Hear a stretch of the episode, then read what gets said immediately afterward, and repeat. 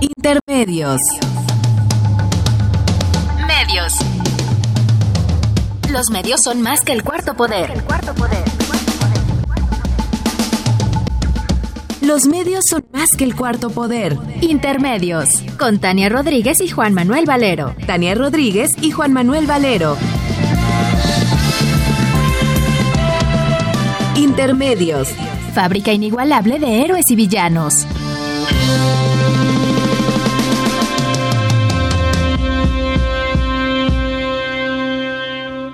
Intermedios.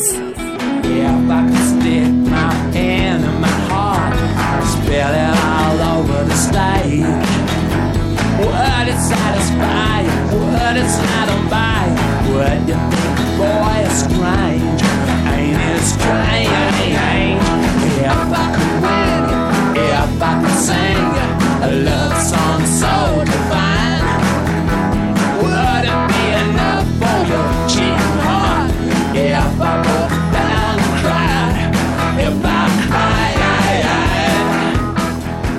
Bienvenidos a Intermedios, hoy jueves 27 de julio del 2017. Los saludamos Tania Rodríguez. Y Juan Manuel Valero con el enorme gusto de estar aquí de regreso en Radio UNAM.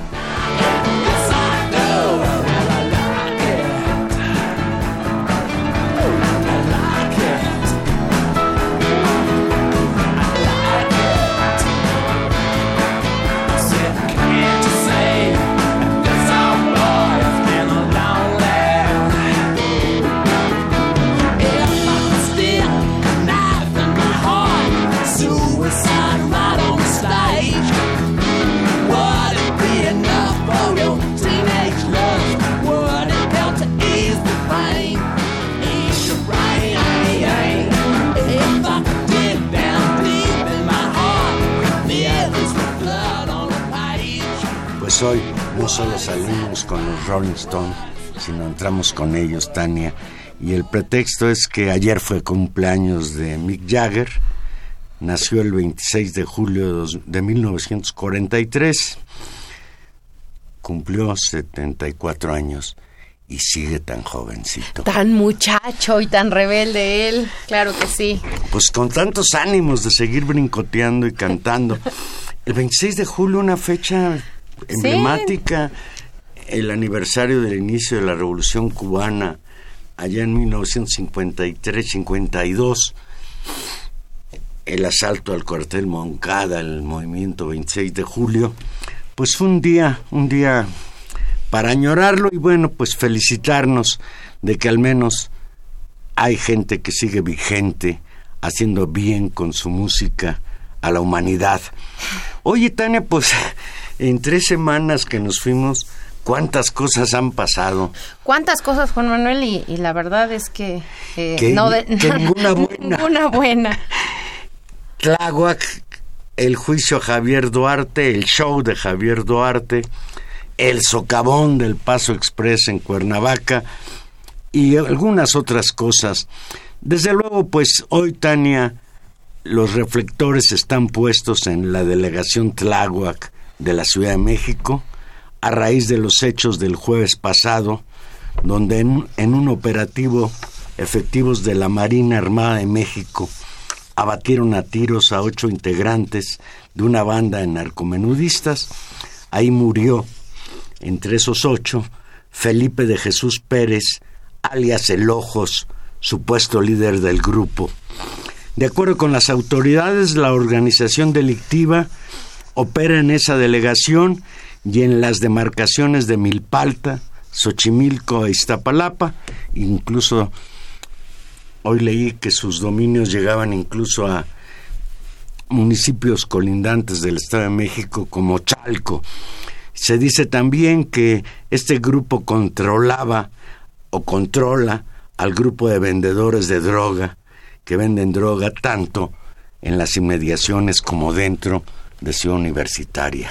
Pues sí, ¿Cómo ves? Pues tremendo el, el hecho. eh, igual y recuperemos la, la información por si acaso alguien también estuvo perdido de vacaciones estas Pues no estas creo, tres que- semanas. pero bueno, sí es útil que, que recapitulemos. El grupo de operaciones especiales de la Secretaría Marina llegó alrededor de las diez y media de la mañana con vehículos artillados y personal pie tierra para rodear el inmueble en el que se encontraban los miembros de esta célula delictiva y aparentemente fueron recibidos a tiros. No se reporta ningún marino herido. Según- Me recuerda este operativo de la Marina, aquel operativo de la Marina en el que también dieron muerte aquel capo muy famoso, Beltrán Leiva, allá en Cuernavaca, Morelos. Sí, eh, digamos, tiene, tiene dos elementos o tres elementos en común. El primero es que justamente este gran cártel de los Beltrán Leiva, que coordinaba pues una amplia zona del territorio nacional, particularmente el estado de Guerrero y después de Morelos, recordarás que fue justamente en Cuernavaca o en las afueras de Cuernavaca donde lo abatió, donde fue abatido. Eh, esta lógica de la destrucción de cárteles que después ocurren en distintos eh, pequeños grupos delincuenciales, justamente una o en la genealogía de este eh, agrupación delictiva liderada por el Ojos, justamente viene de eh, ese origen de los Beltrán Leiva. Digamos, más arriba en la genealogía está este, este delincuente verdaderamente sanguinario que fue conocido como la mano con ojos, recordarás, eh, que reconocía incluso un montón de muertes que él mismo había, había realizado, con una lógica también de secuestros muy, muy violentos. Entonces, bueno, Pero digamos, nada que ver con el Ojos. Son dos grupos, dos organizaciones. Son dos. Organizaciones, pero son de la misma línea, es decir, son derivaciones, son rupturas. El otro elemento en común es que estos operativos fueron ejecutados justamente por la Marina, lo que no solamente llama la atención en términos de la injerencia de las Fuerzas Armadas general en tareas de seguridad pública, es esa intervención de Beltrán Leiva fue muy notoria por dos hechos que tú debes recordar. Uno, porque fue de los primeros donde la Marina tuvo una actuación muy fuerte por encima del ejército. Ese es el primero. Y el segundo, incluso, tuvo que ver con la exhibición del cuerpo eh, ultimado del capo Desnudo. y eh, con dinero. Con, dinero encima. Una, Sí, una que foto fue, grotesca. que fue muy brutal, que fue sí. muy duro y que fue muy criticado eh, por supuesto en Y ese espero, momento Tania, que recordando a Beltrán Leiva, no se vayan a aparecer ambos casos en que después de la muerte de, de- de- de Beltrán Leiva se desató la violencia de manera feroz en Cuernavaca y sus alrededores. Eso, eso es justamente de las, de las consecuencias que vale la pena discutir más adelante sobre, digamos, no solamente ya el hecho de lo que sucede en una delegación de la Ciudad de México y sus alrededores y lo que puede lo que puede venirse después. Y el tercer elemento, Juan Manuel, que, que vale la pena decirlo, es que como, como ha ocurrido en otros detenciones o eh, pues situaciones donde los delincuentes Pues quedan aquí no hubo todos muertos, detenciones, por eso, donde murieron quedan- todos. donde todos quedan muertos y donde nadie, digamos, de las fuerzas oficiales queda herido, es eh, la, digamos, la contundencia del operativo, la secrecía del operativo y la decisión, digamos, unilateral, digamos, solo conocida por, por los que lo ejecutan, de intervenir y cuando ya la opinión pública y después ha dicho propio de las autoridades locales, tampoco tenía notificación de eso. Ese fue el caso en este caso, donde tanto Mancera como el propio delegado o las autoridades de seguridad pública de la Ciudad de México, pues se sorprendieron de lo que ocurrió y creo que en ese contexto puede leerse eh, lo que sucedió en las, en las, en las horas subsiguientes, ¿no? Si esto que tú señalas es cierto, Mancera lo ha negado, dice que él sí está informado. El delegado en Tláhuac, ese sí señaló desde el principio que él no estaba enterado de este operativo. Tiene implicaciones muy serias, Tania. De hecho, es una manera de arrebatar territorio, de convertir a Tláhuac durante unas horas en la imposición de un régimen militar. Dice, dicen las autoridades que la banda de Lojos habría iniciado sus operaciones en 2012 con apoyo del de grupos que se separaron, como tú lo decías, de los hermanos Beltrán Leiva. La organización de Felipe Jesús Pérez Luna, alias El Ojos, opera con redes de bicicletas y mototaxis en la zona de Tláhuac, tanto para la distribución de enervantes como de halcones que informan de los movimientos policíacos en la zona y que luego del enfrentamiento intentaron realizar dos bloqueos en calles por las que se accedía al sitio donde los marinos realizaban sus acciones. Sí hay escenas de vehículos incendiados, de, pues hay que decirlo, de que tenía una fuerza social determinada este, este señor llamado El Ojos o apodado El Ojos. El Ojos era un hombre de 48 años de edad, originario de ahí mismo de Tláhuac, que logró formar un grupo de supuestos sicarios bajo el mando de un exconvicto identificado como el Cholo y cuenta con un operador al que las autoridades han identificado como el Chicano. Pues no los han identificado tan bien, porque si uno es el Cholo y el otro es el Chicano, pues no los conocen tan bien. Y presuntamente podrían ser quienes se, se disputen el liderazgo en esta organización ante el fallecimiento del ya muy célebre Ojos. El operativo, hay que decirlo, Juan Manuel, de, la semana pasada comenzó a mediodía, eh, empezó a surgir información en los medios de comunicación alrededor de que se estaba llevando a cabo un, un operativo, particularmente en la colonia La Conchita, Zapotitlán. Se habla, se habla de que se desplegaron más de 200 elementos eh, y con pues con camiones artillados y con vehículos de transporte de personal justo de la Marina. Y eso, lo que tú señalas, es muy interesante. Es decir, vimos imágenes verdaderamente eh, sorprendentes eh, de... Narcobloqueos les llaman. Bueno, por un lado, que no había antecedentes en la Ciudad de México. Por un lado, bueno, en segundo lugar de los narcomenudistas, pero en principio también la incursión de los vehículos artillados de la Marina. Eso fue un Si tú imagínate que fueras vecino de esa casa. Sí, bueno, qué susto. ¿No? Eso, eso, eso pasa.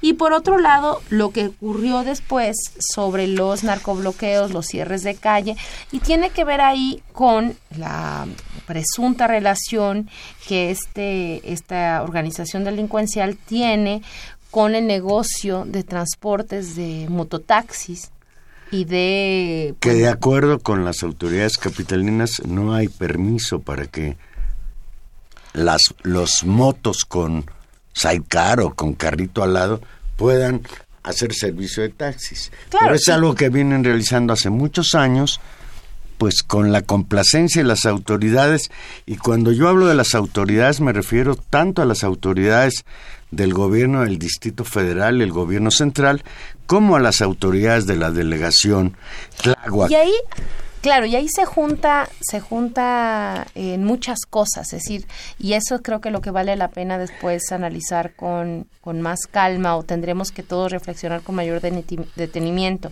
Tiene que ver con las propias condiciones de eh, estas zonas de la ciudad, ¿no? Tláhuac, unas partes de Iztapalapa, unas partes de Xochimilco, Milpalta, que también son la Ciudad de México y que no reciben el mismo nivel de atención de políticas públicas que otras zonas de la ciudad. Es decir, este sistema de mototaxis, de visitaxis, como las hay miles en, Sí, es para en cubren la ausencia de un transporte público decente en esa, y, de, y de la lógica incluso de la estructura y de la, de la lógica de la distribución de las calles en un montón de colonias que muchas de ellas han sido producto de la expansión, digamos, sin ordenamiento urbano de la ciudad. Muchas son eh, zonas de autoconstrucción, donde no es que tengas las avenidas ordenadas y la circulación de transportes planeadas para, la, para, para, para que la gente entra y salga de esa zona de la ciudad que alimenta, digamos, de, de trabajo a muchas, a muchas otras delegaciones o muchas otras de las zonas de la ciudad. Muchas de esas zonas también son pues casi como ciudades dormitorio por un lado y por otro lado también se articulan con una larga tradición de asentamientos pues urbano-rurales que se los ha ido comiendo la ciudad con una larga tradición comunitaria. Esa zona de la ciudad tiene especificidades, digamos, sociológicas muy particulares que requerirían la atención de servicios públicos y de políticas eh, mucho más efectivas y me parece muy lamentable, digamos, eh, justamente las declaraciones. Simplemente yo no estoy abogando, por supuesto, por ni el narcotráfico ni la ni el ejercicio indebido del transporte, pero lo cierto es que miles de personas en esa zona, en esas colonias, tienen que entrar y salir permanentemente de colonias donde es muy difícil el acceso, donde la otra opción es caminar ¿no? Caminar mucho tiempo para llegar a tomar un pecero que ahora finalmente, después de muchos años de, de realmente de desarticulación con la ciudad, esa zona de la ciudad se ha articulado por la, por el metro, por la nueva línea dorada que efectivamente llega hasta, hasta la delegación de Tláhuac, pero que por años no tuvo ninguna conexión sencilla con la ciudad. Es decir, son eh, hay partes de la ciudad con el sur de la ciudad que podría estar cerca. Yo tengo amigos. Y sin embargo es muy difícil llegar. Yo tengo amigos que viven en Tláhuac, amigos muy queridos, con los que, cuales es difícil visitarlos porque uno siente que va a un mundo distinto, muy aislado muy inhóspito toda esa zona. Lo que pasa es que las, las, vías de comunicación son pocas y por supuesto después están saturadas. En realidad, una de las pocas vías de acceso y que ahora todos en los noticieros eh, empezaron a ver es Avenida Tláhuac, por, por arriba va el metro, ¿no? Donde, pues por supuesto es una de las, de las líneas de, de acceso principal, pero hay muy pocas y los demás son, digamos, las pequeñas calles o las pequeñas rutas que van colonia por colonia rearticulando. Entonces, el problema urbano ahí, digamos, hay que pensar el problema de la delincuencia sí en términos eh, mucho más complejos y entender también, o sea, porque es muy fácil eh, simplemente eh, desacreditar lo que sucedió un día, bueno, lo que vimos la semana, hace unos días en el entierro de esta persona que llegó un montón de gente y uno puede decir, claro, la base social del narco, y uno puede decir, sí, puede ser, pero también es la base social de la, de la organización social en la nada, y eso es lo en, en, muchas otras cosas. Lo hemos visto alrededor de otros fenómenos delictivos donde tampoco hay muchas opciones en la economía formal. Y esto no significa de ninguna manera justificar ni la violencia, ni la corrupción, ni el crimen organizado, pero sí poner... Entenderlos. En, poner en contexto este tipo de fenómenos y comprender además algo que a veces a la gente eh, que vive en lo que imagina, en el imaginario de lo que es la Ciudad de México, estas fronteras, eh, ¿no? Eh, digamos, de servicios humanos, urbanos de gran urbe, que hay muchas ciudades de México. Sí, si yo vivo en Polanco, se me hace muy difícil comprender. No, bueno, si uno vive en la, si uno vive en la Portales, ¿no? Es muy distinto a lo que sucede en Zapotitlán o lo que sucede en Milpalta o lo que sucede en las barrancas de eh, Magdalena Contreras. Es decir, tenemos muchas ciudades de México en una y también, digamos, como ciudadanos creo que esto que ha sucedido, más que criminalizar a una región, más que criminalizar y, y de nueva cuenta como como ningunear a un lugar de la ciudad que ahora estará de moda será Tláhuac, es comprender y incorporar una gran cantidad, digamos, de realidades sociales que conviven en la Ciudad de México. Hay, hay dos elementos adicionales que es importante tener en cuenta. Primero, Tláhuac es una muestra más de que ha fracasado la llamada guerra contra el narcotráfico que inauguró el señor Felipe Calderón cuando llegó a la presidencia de la República a finales de 2006. Es evidente. Por el otro lado nos habla si hay una red de narcotraficantes tan grande que incluso rebasa los límites de Tláhuac y se extiende a Xochimilco, a Chalco, y llegan sus sicarios o no sé cómo llamarles a venderles drogas a los estudiantes de la UNAM. También tiene que uno tener en cuenta que hay un consumo muy grande de drogas en este país y en la Ciudad de México no podría ser la excepción, la ciudad más grande del país, una de las más grandes del mundo. Y mira, yo creo que el tema es un tema muy complicado, un tema muy delicado que nos estaban hablando de un panorama de violencia que puede generalizarse en la Ciudad de México. Los primeros días posteriores a este hecho, me llamó muchísimo la atención que lo que los medios preferenciaban como noticia era la discusión entre si esto era un cartel y entonces toda aquella eh, ese aquel discurso del jefe de gobierno Miguel Ángel Mancera de que en México no operan los carteles la de las de dro- México. en la Ciudad de México no operan los carteles de las drogas y ha habido una discusión yo me quedo con esa definición de que un cartel o un cártel como el del Chapo Guzmán, el, el cártel de, de Sinaloa o los Zetas, pues es una organización delincuencial que tiene que ver con las drogas desde su producción, su distribución, incluso eh, con actividades transnacionales. Es conocido que estos carteles mexicanos de la droga tienen esa connotación. Y por el otro lado, aquí estamos hablando de una banda muy bien localizada en una zona específica de la Ciudad de México y que desde luego, bueno, pues ¿quién les vende la droga a estos para que luego la vendan en menudeo? Pues seguramente los carteles. Pero ahí no está la discusión. El problema es que ahora los medios de comunicación han politizado el asunto. Espera, antes que Y pasemos... ya no importa el ojos, sino ahora los ojos están puestos en el delegado en Tláhuac, el señor Rigoberto Salgado, que hay que decirlo, el nuevo delegado en Tlalpan fue electo En Tláhuac. en Tláhuac, perdón, por, por Morena. Y ahora por ahí está enderezada esta campaña de linchamiento en contra del delegado. Ayer en entrevista con la jornada, el militante de Morena aseguró que no tiene razón para esconderse ni dejar el cargo y comentó que las autoridades pueden investigar sus bienes, cuentas bancarias o a su familia. Incluso garantizó que no habrá ninguna foto ni video en las que se ha visto con Pérez Luna. Verán que no hay nada, aseguró. Por el contrario, reclamó que nadie cuestione la responsabilidad de sus antecesores en el cargo. Si hay que decirlo, que el señor apenas tiene dos años gobernando. Bueno, el gobierno delegacional tiene tres años. Por eso. Y que este fenómeno del grupo este delincuencial del ojos viene de atrás. Lo quiero señalar. Hay, como siempre en estos casos, pues todo el mundo dice, yo no, la culpa es tuya, yo no fui, fue Tete. Yo no estoy metiendo las manos al fuego por el señor Rigoberto Salgado. Yo creo que se debe de investigar la responsabilidad del delegado en Tláhuac. Se debe de investigar la responsabilidad de la policía capitalina.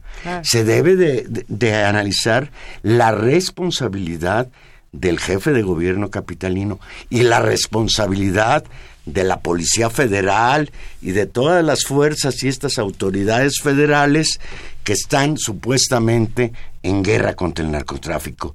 Porque sí estamos convencidos de que no puede actuar el narcotráfico con tanta impunidad si no hay una colusión con las autoridades. Esto que pasa en la Ciudad de México pasa en todo el país. Claro, y ese, y, y creo que, digamos, ahí hay un, un elemento importante. La discusión, como tú muy bien dices, si es cártel o no cártel, es, eh, Secundaria. es secundaria en términos de los efectos, o sea, de la realidad de la existencia de crimen organizado en la ciudad. Es decir, yo creo que hay que partir de ese elemento, de un crimen organizado que había estado más o menos ordenado, lo, que sea que eso signifique, eso significa pactado, controlado, limitado o, o lo- o lo- o aquello que fuera, y la evidencia cada vez más notable según los índices de, de delincuencia, según los índices de homicidio, según las, deman- las, las denuncias de eh, extorsión, por ejemplo, que cada vez son más recurrentes, de un aumento en el descontrol de este fenómeno o de una expansión de este fenómeno. Es yo creo que esa es como la línea eh, interesante a seguir.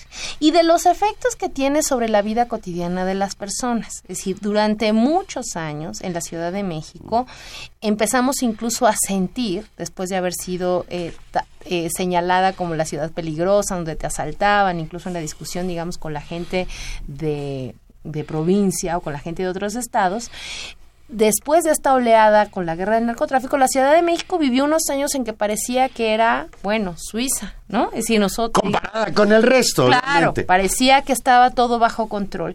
Y a últimas fechas, todos hemos sentido un, un sistemático aumento, digamos, de evidencia de delincuencias, desde el aumento, por ejemplo, de un, de un delito que había bajado como el robo de autos, el asalto, o sea, va en aumento.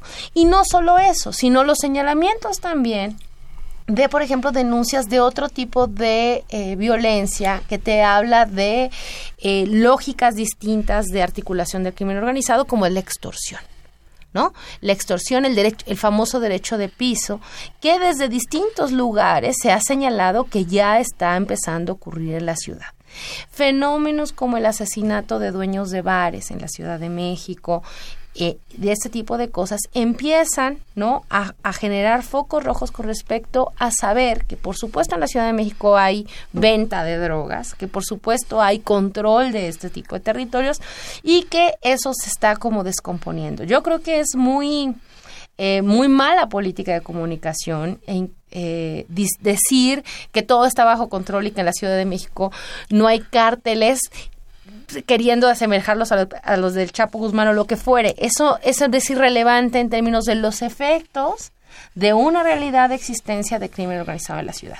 Ahora, esto, desde mi perspectiva, digamos, independientemente, y ahora podemos ahondar en, en, el delegado de, Morena en, en que me parece que simplemente es el, eh, un elemento, pero la ruta eh, que creo nos debería preocupar a todos o generar por lo menos un, un, estado de alerta, es que hemos visto que en otros lugares del país la presencia de este tipo de elementos generan, como es obvio, una situación de miedo, una sensación de inestabilidad, de preocupación en la población que después de su expansión siempre tiene efectos políticos, no solamente en términos de acusar a alguien de tú eres el narcotraficante, sino los efectos políticos que tiene pensar que tu vida cotidiana está rodeada, digamos, de maleantes y que salen como de control.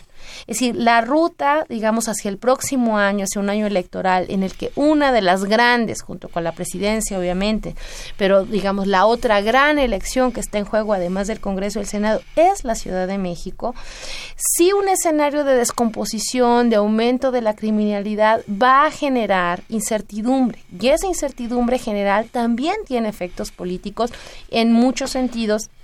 Y claro que en este momento que este, que este episodio en Tláhuac esté además en una demarcación que es gobernada por un partido, por Morena en este caso, por un partido de oposición para, para la propia ciudad, pues sí genera también, por supuesto, un debate político alrededor que es usado mediáticamente y que, perdón, y con todo respeto a la gente de Morena, deberían saber que evidentemente va a ser usado políticamente para golpearlos.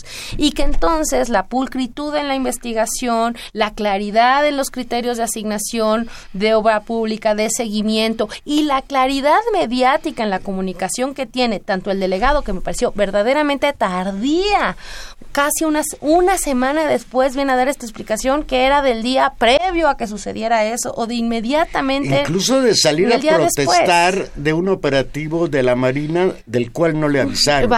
El señor Rigoberto Salgado, en distintas conferencias de prensa que ha dado de ayer para hoy, acusó que detrás de las acusó que detrás de las acusaciones, valga la redundancia, hay un clima de linchamiento político y no descartó que, se que pueda ser utilizado para atacar a Andrés Manuel López Obrador, líder nacional de Morena. Y no se equivoca, hoy vi una caricatura del señor Calderón en Reforma que es verdaderamente elocuente. Va a un, mototaxi. Elocuente en su linchamiento. Claro. Y va escondido el peje, el peje en un microtaxi o micro, ¿cómo no? no micro, Mototaxi. mototaxi de Tláhuac. Pues mientras que el señor delegado se defiende en los medios, la Diputación Permanente de la Asamblea Legislativa del Distrito Federal aprobó solicitar que el jefe delegacional en Tláhuac se separe del cargo hasta que quede esclarecida o descartada su presunta vinculación con Felipe de Jesús Pérez Luna, el Ojos. Y yo les preguntaría a los asambleístas, ¿qué pruebas Diputados tienen? locales, ya no les digas asambleístas ¿Qué- que se van los diputados locales, ¿qué pruebas tienen de que hay vinculación entre este señor y el Ojos? Pero eso fue un día. Al otro día, los legisladores también aprobaron llamar a comparecer al funcionario sobre la inseguridad y la violencia en la demarcación y en particular dijeron que demandará una explicación de su participación en el operativo en el que fue abatido el presunto líder delincuencial la operación de las bicis y mototaxis presuntamente al mando del Ojos. Pues ahí está la cosa y está grave la cosa, porque no hay ni de violencia que vive el país y que vive ya la Ciudad de México, sino el manejo político que se le está dando a este expediente. Yo no dudo tampoco, Tania, que le han dado tanta fuerza a los medios a este evento, que tiene que ver también con ocultar otros gravísimos problemas que sufre el país, como es el caso concreto de la responsabilidad criminal del secretario de Comunicaciones y Transportes en el bárbaro accidente que hubo en el llamado Paso Express de Cuernavaca, el famosísimo socavón. Vamos a hacer una pequeña pausa y aquí regresamos. Recuerde que estamos en vivo. Llámenos por favor 55 36 89 89 o Lada sin costo 01850 52 688.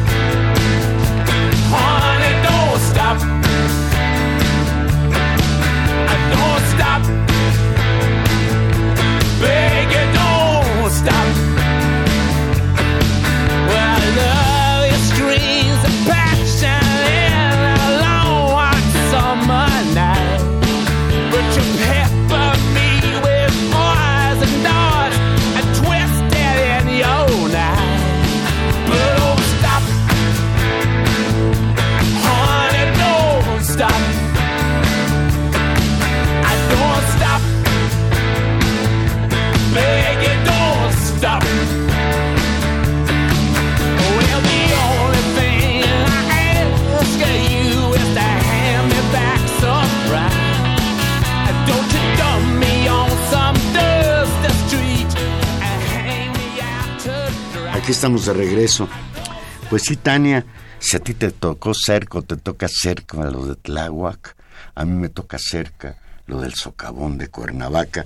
El pasado miércoles 12 de julio, un socavón que se abrió en el Paso Express de Cuernavaca, cerca del kilómetro 93 de la Autopista del Sol, allá en el sur de Cuernavaca, se convirtió en una trampa mortal para los dos ocupantes de un automóvil en el vehículo con placas del estado de Guerrero viajaban el conductor Juan Mena Ruiz, de 59 años de edad, y su hijo Juan Mena Romero, de 33, quienes antes de morir pudieron hablar con sus familiares, quienes acudieron al sitio del percance. es un horror. Una tragedia. Un horror haber caído en el socavón, que hayan pasado horas sin que los hayan podido rescatar Sí, y una- que hayan muerto, pues en literalmente asfixiados Terrible. por la luz de tierra que les cayó encima después de que este automóvil tuvo la La- pésima mala suerte de pasar a las cinco y media de la mañana por el lugar en donde esta carretera mal construida se convirtió en una trampa de muerte. Sí, hay que recordar que justamente este libramiento ah, de Cuernavaca, que trataba de bajar horas y acelerar el tránsito desde la Ciudad de México a Acapulco, Y viceversa. y viceversa, fue inaugurado apenas el 5 de abril por Enrique Peña Nieto, una obra que duró un de la construcción, ya saben, muchísimo. Duró el doble del tiempo prometido y acabó costando el doble de lo presupuestado Exacto. inicialmente. y finalmente fue, fue inaugurada apenas en abril pasado. Eh, ese día, Ruiz Esparza, secretario de Comunicaciones y Transportes, increíblemente todavía en su cargo, increíblemente todavía Sí, en es- su cargo, es- es inaudito. detalló que el libramiento costó más de 2.200 millones de pesos, como tú muy bien dices, Valero, 1.162 millones más que lo previsto en la licitación y las obras tardaron más de dos años. Se cambió de asfalto a concreto hidráulico, material mucho más resistente que garantiza una durabilidad de más de 40 años, dijo. Y bueno, pues la obra se supone que era una maravilla. E inmediatamente, pues en, tiempo, en tiempo récord, esta obra pues se fue por un hoyo, como, como, como este socavón, también con las denuncias de muchísimos vecinos que desde el proceso mismo de construcción de la obra señalaban irregularidades o los riesgos que esta obra podría tener. Se ha convertido en un tema emblemático para los habitantes de Cuernavaca y las zonas colindantes el discutir sobre eh, este paso llamado paso express.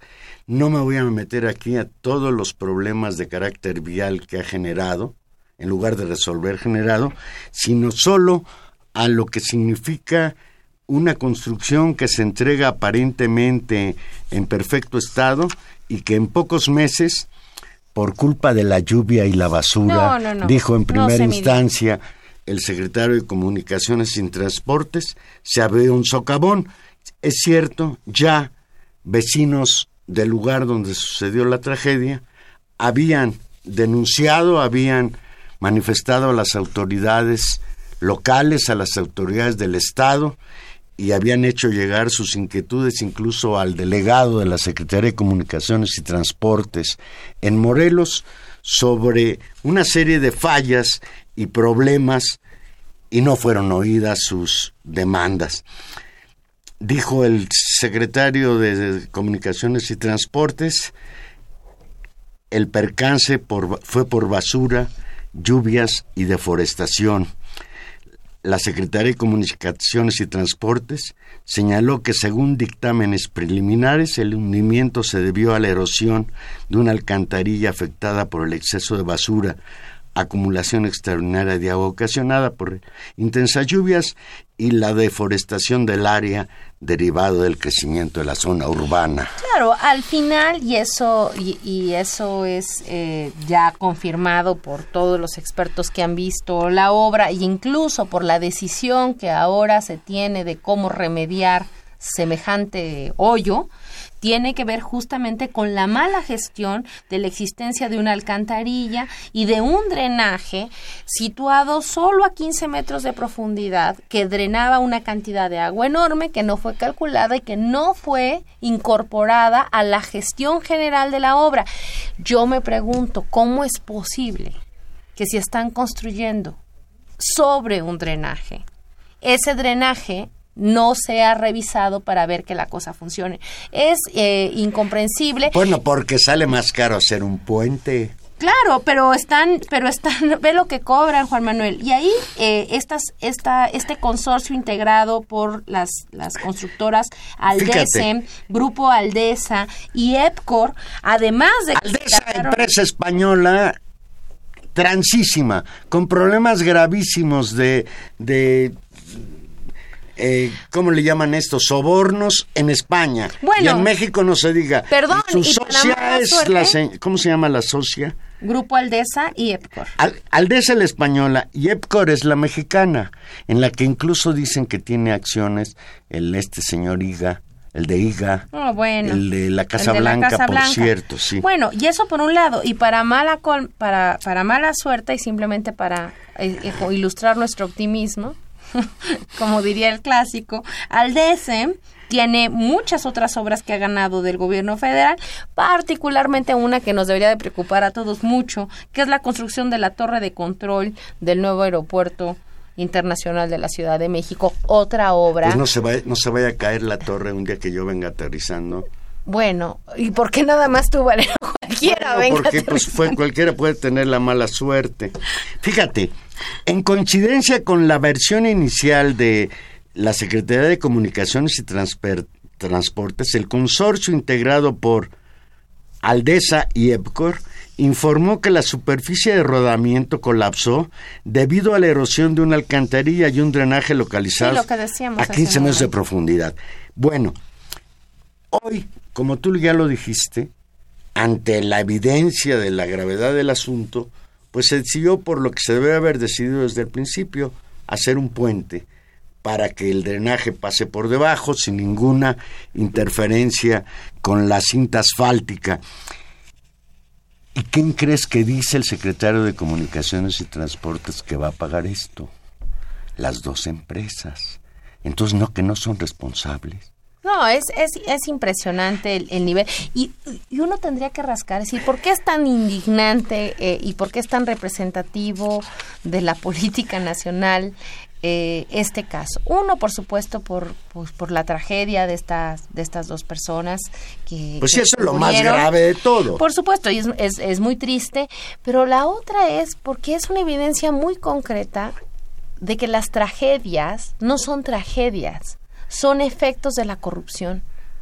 Son efectos de la col- de- de- del crimen organizado, en otro sentido, entre funcionarios y constructoras, entre el uso, eh, entre el gran negocio que es hacer obra en este país, entre el gran negocio que es, te- que es prestar servicios al gobierno, donde se paga mucho y se recibe Pero a muy ver, poco, Tania, te hago donde esta hay poca pregunta. fiscalización. Si les dan millones y millones, ¿Por qué no lo hacen si les dan la posibilidad incluso de duplicar el, el- el presupuesto inicial, o sea, ganan, el, ganan el concurso porque son los que Más ofrecen bajos. más bajos. Y a la hora de la hora resultan los más caros.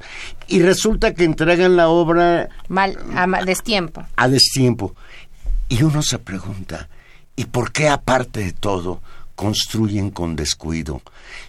Se están haciendo estudios independientes y ya he empezado yo a leer, no tengo los datos, por eso no me atrevo a señalar que esto sea cierto, que incluso hay evidencias de que está mal construido el Paso Express, que los materiales que se utilizaron son de baja calidad. Y bueno, Tania, yo tengo que pasar por ahí cada semana. Y sí, desde el principio yo me di cuenta de que no es un, no es una autopista que digas qué bien terminada está. No, claro. Y, y el tema el, el tema de tu pregunta es eh, que, que además coincide con, con, us- con algo que había ahí antes, ¿no? De, bueno, ¿por qué si, si roban que den, ¿no? O ¿por qué si roban, no lo, además lo hacen mal? Eh, tiene que ver con, yo, yo pienso que con quien roba poco, pues está dispuesto también a robar mucho. Es decir, si empiezas haciendo Pero, ¿qué trampa, me- pero estos lo individuos, haces mal.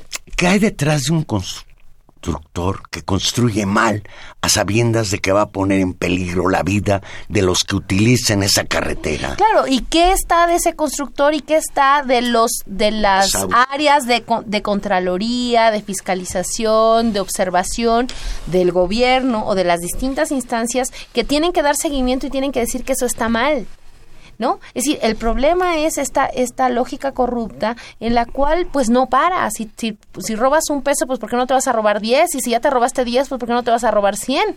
Y si tú estás viendo que el de arriba se roba 100, pues ¿por qué no yo también me voy a robar un poco de material? ¿Y por qué no yo también voy a sacar? ¿Y por qué no? Es decir, y esa es, es, es la situación en la que estamos y por eso es, es tan doloroso y tan indignante eh, este hecho, como tan indignante es la consecuencia o la no consecuencia. Es decir, que este señor Ruiz Esparza no sea capaz de asumir su responsabilidad en primera instancia, que en primera instancia salga a decir que no es su culpa, que fue el agua, que es la gente, que es la basura, que no se diga con todas sus letras las responsabilidades civiles y penales que en caso de ser tienen tanto los funcionarios como las constructoras y que este señor siga en su puesto, ¿no? Es verdaderamente vergonzoso en una de las obras que se supone eran eh, pues de su de su responsabilidad. No, es, es, es lamentable. Y pues, desde luego, bueno, la responsabilidad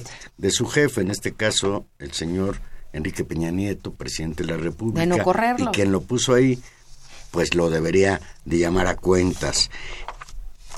En medio de esta crisis, el viernes pasado, el señor Ruiz Esparza dijo que los familiares de Juan Mena López y Juan Mena Romero, padre e hijo, aceptaron la indemnización de un millón de pesos, la cual se entregará por el mal rato que pasaron. No, no, no, no, no. Tú imagina a un secretario de Estado que le dice a una familia, les doy 500 mil pesos por cada uno de las personas que perdieron por el mal pas por el mal rato que pasaron. Esta falta de sensibilidad humana lo pinta de cuerpo entero nos dice quién es este señor que se ufana como secretario de Comunicaciones y Transportes. Y te aseguro que no le van a hacer absolutamente nada. No, vergonzoso. Pues pasemos al que sí le están haciendo cositas. a Javidú, al señor exgobernador del estado de, Veracruz. No, dicen que ya el sábado se puso muy serio porque pues pues parece ser que ahora sí va en serio el juicio. Al menos fue vinculado a proceso. Yo no entiendo estos galimatías de, de los leguleyos, de los abogados. Primero, pues tú recordarás que en, el primer, en la primera presentación la Procuraduría General de la República hizo un papelón, no presentó las pruebas con contundencia, se llegó a pensar incluso, bueno, de que había sido de adrede para que pudieran liberar de inmediato al señor Duarte.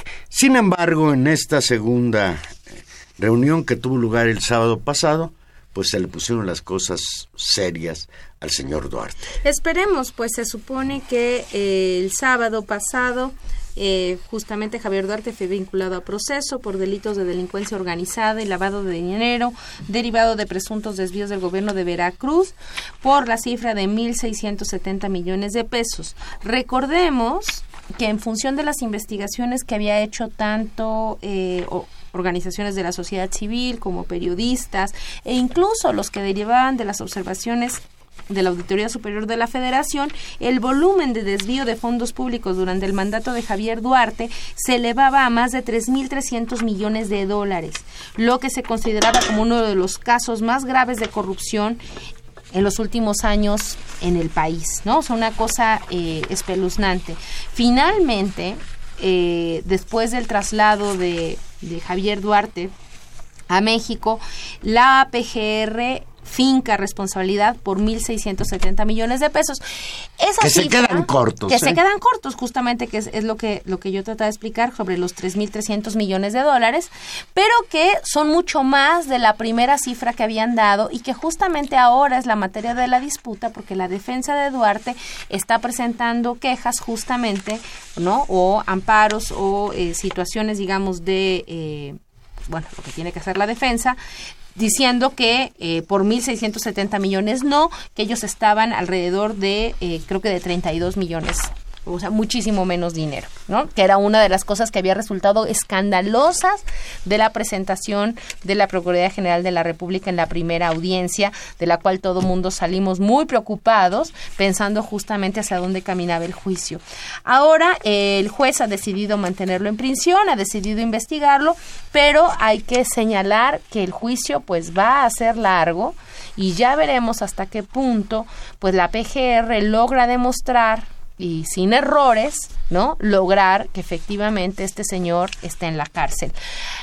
Yo sigo, independientemente de que me dé mucho gusto que lo estén juzgando, sigo pensando que el tema central es que aparezca el dinero, que ese dinero de los veracruzanos y de todos nosotros, pues regrese a las arcas públicas y no se lo, se lo esté gastando la familia de este señor, ¿no? Que esperemos se quede en la cárcel. Fíjate, hay, hay cosas que dijo el juez que merece la pena detenernos en ellas. El, La PGR, explicó el juzgador, había cubierto los requisitos básicos para vincular a proceso al acusado, al haber ofrecido los datos mínimos indispensables. El juez mencionó que si bien su defensa legal trató de contravenir estos datos de prueba, lo cierto es que la etapa para hacerlo no es la audiencia inicial ni en la vinculación a proceso. Leo textual. Lo he señalado. Esto no es una sentencia. No estoy diciendo que el acusado sea plenamente responsable de los delitos. No. Lo que estoy diciendo es que hay datos de un delito y que existe la probabilidad solo de eso, de que usted lo cometió o participó en él. El plazo para la próxima audiencia de acusación de Duarte vence el próximo 22 de enero de 2018. La audiencia de vinculación del sábado pasado duró desde las 10 horas y concluyó a las 22.35 de la noche. A menos tenemos una certeza, si no se escapa, que Duarte estará en el reclusorio norte al menos hasta el próximo 22 de enero de 2018, donde va a iniciar probablemente el juicio. Y esto es bueno en dos sentidos. Primero, bueno, pues garantizar que el presunto culpable siga bajo las rejas. Yo me pregunto, si fuera inocente, ¿por qué se escapó? Primera pregunta. Y segunda, pues le va a dar tiempo a la Procuraduría General de la República de reunir las suficientes pruebas para mostrar que Duarte, sus colaboradores, su familia, son responsables de un saqueo brutal de las finanzas del Estado de Veracruz. Pues ojalá que la PGR sí extienda la investigación al círculo cercano, incluido a, a la esposa Karime Macías, que, como merece abundancia. merece la abundancia y que la disfruta alegremente en Europa, junto con otros miembros de su círculo de amistades y familiares que claramente eran parte de esta red de, de pues de saqueo del estado de Veracruz y al mismo tiempo Juan Manuel qué bueno que está que, que se esté llevando el juicio contra Javier Duarte pero hay que recordar que tenemos una lista de exgobernadores que requieren regresar el dinero y requieren estar en prisión. Requieren regresar al país. Andan huidos. Exactamente. Y que están, ah, no, ya no huidos. Están... están pendientes de extradición. Tomás Yarrington, exgobernador de Tamaulipas, y Roberto Borge exgobernador de Quintana Roo, quien también se dedicó... Yarrington es el que anda en Italia, ¿verdad? A saquear, y, sí. Y Borge en Panamá. En Panamá. A saquear ese, ese precioso estado de Quintana Roo que lo repartió en pedacitos entre sus amigos. Vendérselo a tres pesos a sus cuates. Exactamente. Dice Luis Medina que nos llama de la Gustavo Madera, dice el gobierno federal y Mancera nos quieren hacer creer que el único lugar en el país donde existe narcomenudeo es en Tláhuac. Sí, Hay otros tontos, otros tontos con ese cuento. No, pues eso sí, les va a ser imposible sostenerlo. Dice Marta Hernández de la Menuceno Carranza, aquí en todas partes venden droga y los policías saben si en esta delegación pasa, no dudo que el gobierno de Mancera sepa y no hace nada, por eso no sirve denunciar. Tiene toda la razón. La Venustiano Carranza. Marta Hernández. Dice Juan Salazar de la Gustavo Madero, es indudable que va a comenzar que la Marina descubrirá al narco en estados y municipios donde gobierna Morena para desprestigiarlo en vías a las elecciones de 2018 y así empezará la represión contra el pueblo que se quiera manifestar. Pues por ahí están los comentarios del público. ¿Algo que tú quieras agregar, Tania? Pues simplemente para, como regresamos con los comentarios ese tema, es lamentable que tal vez, y solo tal vez, ojalá me equivoque, el tema de la seguridad en una escala nueva en una escala de narcotráfico, del problema del crimen organizado, va a regresar como una agenda para la Ciudad de México. Eso no significa que no estuviera y que, por supuesto, existiera, pero que va a regresar con, con mayor fuerza y que esperemos no tenga eh, los efectos políticos, independientemente del, del linchamiento político, por supuesto que se hace del uso político para pegarle a ciertos personajes, que no tenga el efecto político que tiene en otras entidades el crimen organizado, que es amedrentar a la población, que es finalmente quitarle derechos y que es, por tanto, coartar todas nuestras libertades políticas. Esperemos que en la Ciudad de México eso no suceda justamente como una presión en vías de, de, lo que ocurrirá el próximo año, ¿no? ese, ese me parece que es el, el gran tema en el que hay que estar alertas. Y que en todos los casos, en el caso de Tláhuac, en el caso del socavón de Cuernavaca, en el caso del saqueo brutal a las finanzas públicas del Estado de Veracruz, se haga justicia. Y suena esto casi como, como que, como nos lo sugirió el señor secretario de Gobernación Osorio. Tengamos fe, tengamos fe en que en este país se empiecen a resolver los gravísimos problemas que nos afectan. Yo no sé con qué cara dura el señor Videgaray, el secretario de Relaciones Exteriores, anda ahí en el club de desestabilización de Venezuela yo no digo que Venezuela no tenga problemas graves. Sí, gravísimos. Esta semana, por cierto, este fin de semana será muy duro y creo que va a asignar ahora sí qué es lo que va, que va a ocurrir en Venezuela y hay que estar atentos. Una situación muy compleja la que está ocurriendo allá. Pues Tania, me dio mucho gusto volvernos a encontrar. Oh, sí, oh, qué gusto de volverte a ver. Regresar aquí con ustedes siempre es un privilegio. Y bueno, pues. Muchas gracias. Nos vamos como entramos con los Rolling Stones. En los controles técnicos estuvo don Humberto Sánchez Castrejón. Muchas gracias, don Humberto. Ya lo extrañábamos mucho. En la producción, Gilberto Díaz Fernández, quien también queremos, sí. Saludamos. Y Juan Manuel Valero, que te vaya muy bien. Que no quiero agregarle males a este país, pero qué grave el equipo de fútbol Ay, no, vale. Que fue eliminado en semifinales por Jamaica. Ya no le ganamos ni a Jamaica qué bueno. Ya. Pues sí, qué bueno. Qué bueno que el negocio del fútbol fracase. Sí, y que ya nadie vaya a ver el fútbol. Es la única manera de protestar realmente. No asistir a los estadios. Ya nos vamos. Adiós.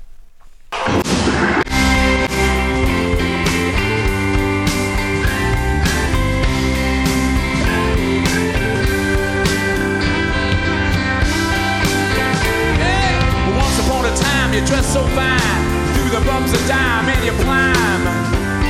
And then you, yeah, people call, say me where down you're bound to fall. They thought that they were just uh, kidding you. You used to laugh about everybody that was hanging out, and now you don't so proud. Now you don't talk so loud about having to scrounge in your